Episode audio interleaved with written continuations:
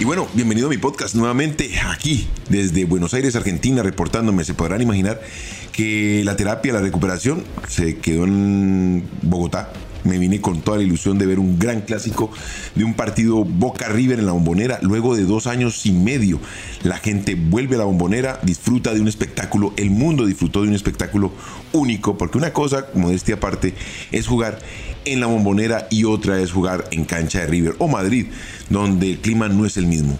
Te podré contar todo lo que pasó en este fin de semana para que te des cuenta, como dicen aquí en Argentina, cholulo, lo que pasa alrededor de este espectáculo y bueno, ganó Boca, ganamos, a celebrar y a seguir disfrutando que podemos todavía soñar con el triunfo y el título de este año. Footbox Colombia, un podcast con Oscar Córdoba, exclusivo de Footbox. Y bueno, vamos a arrancar por el viaje para que te des cuenta que cuando a uno le toca viajar, le toca empacar lo primero que se encuentra, meterlo en una maleta y agarrar el avión para poder llegar lo más rápido posible y empezar a cumplir con todos los compromisos que va uno adquiriendo. Y bueno, aquí a punto y aparte te voy a ir contando cómo fue.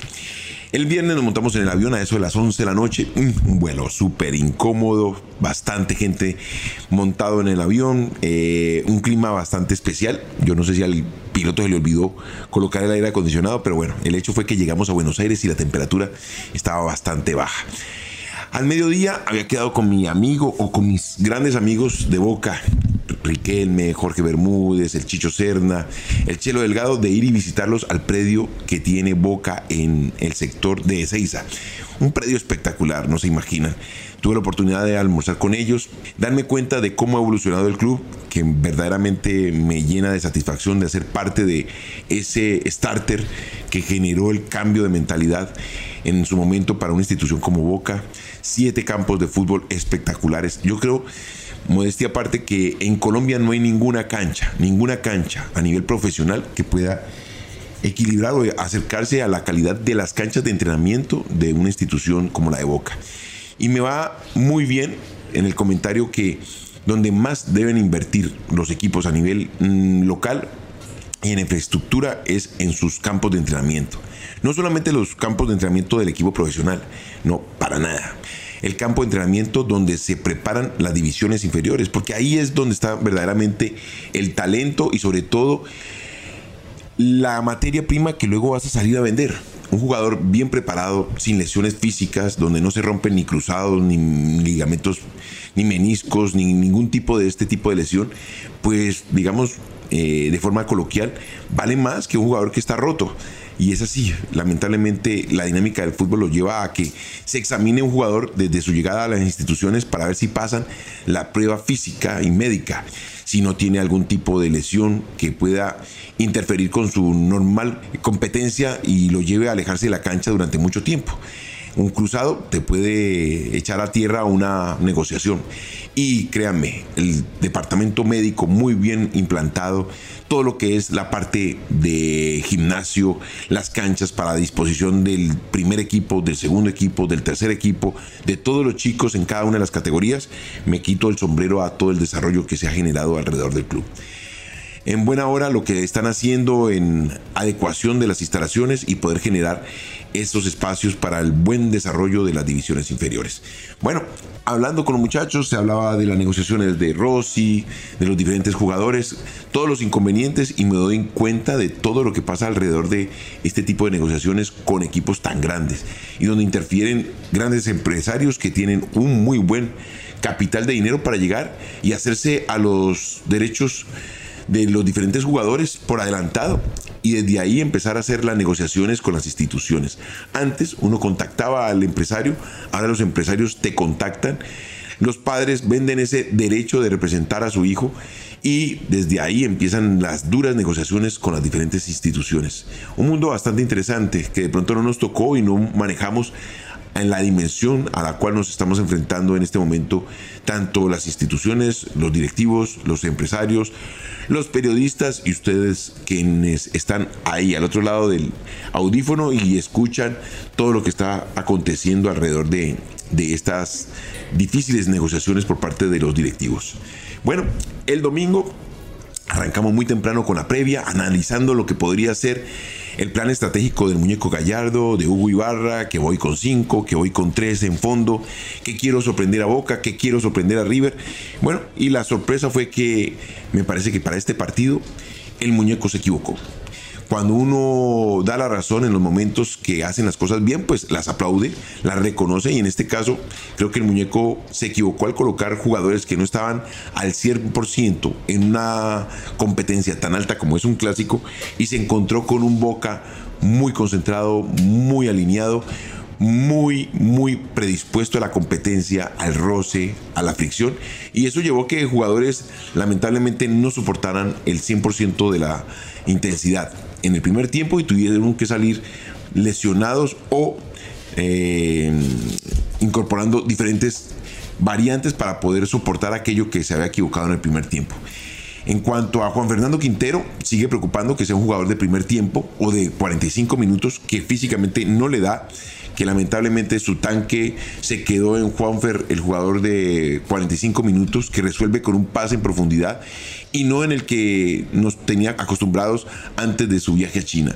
Ese jugador que era dinámico, con inteligencia de juego, con pases bien cimentados, en profundidad, dejando mano a mano al delantero y solamente en un Juan Fernando Quintero que desde 30 a 45 metros trata de colocar al delantero en mejor posición, pero sin acompañamiento. Y es muy difícil cuando te encuentras con una defensa como la de Boca, con un rojo en toda su dimensión, con el cuchillo entre los dientes y no dejando ningún centímetro a disposición de los delanteros de River.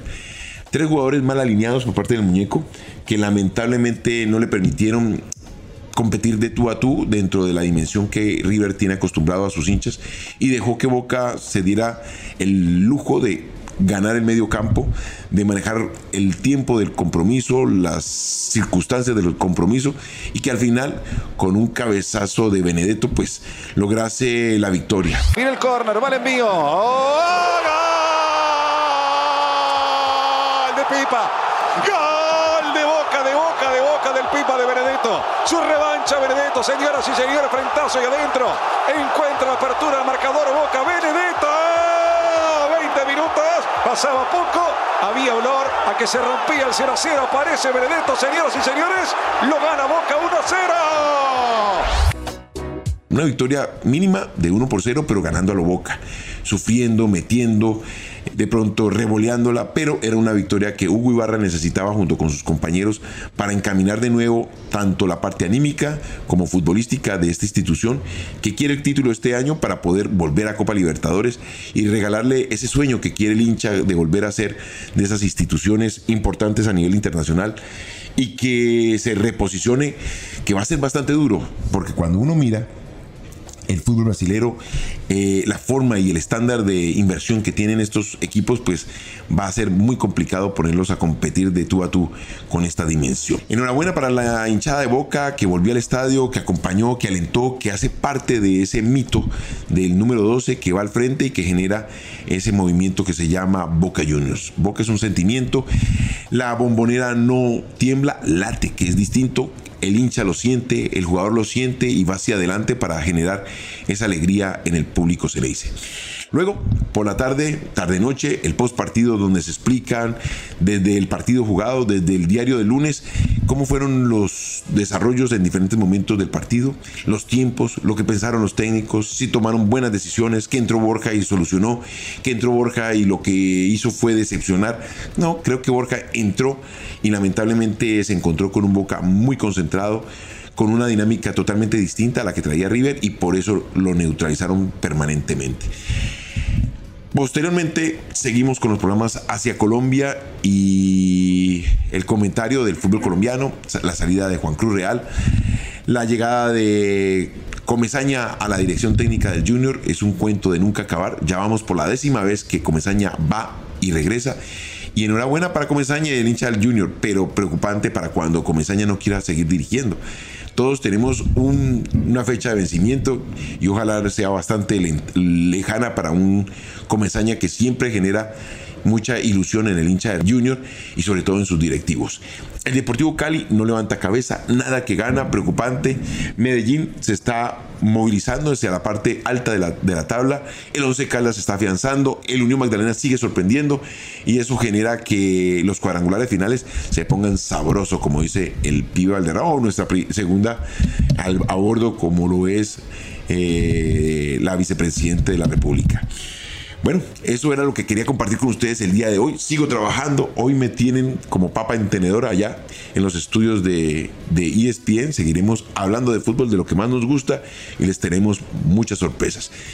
De nuevo, muchas gracias por estar aquí conmigo, aguantándome, escuchando los chismes de lo que pasó en el partido Boca River, donde ganamos, quién nos quita lo bailado donde sorpresivamente nos vamos adelante, estamos a dos puntos del puntero y que ilusiona al hincha de Boca para un nuevo título. Sabes que me puedes encontrar aquí en Footbox Colombia en todas las plataformas, pero somos exclusivos de Footbox. Esto fue Footbox Colombia con Oscar Córdoba, un podcast exclusivo de Footbox.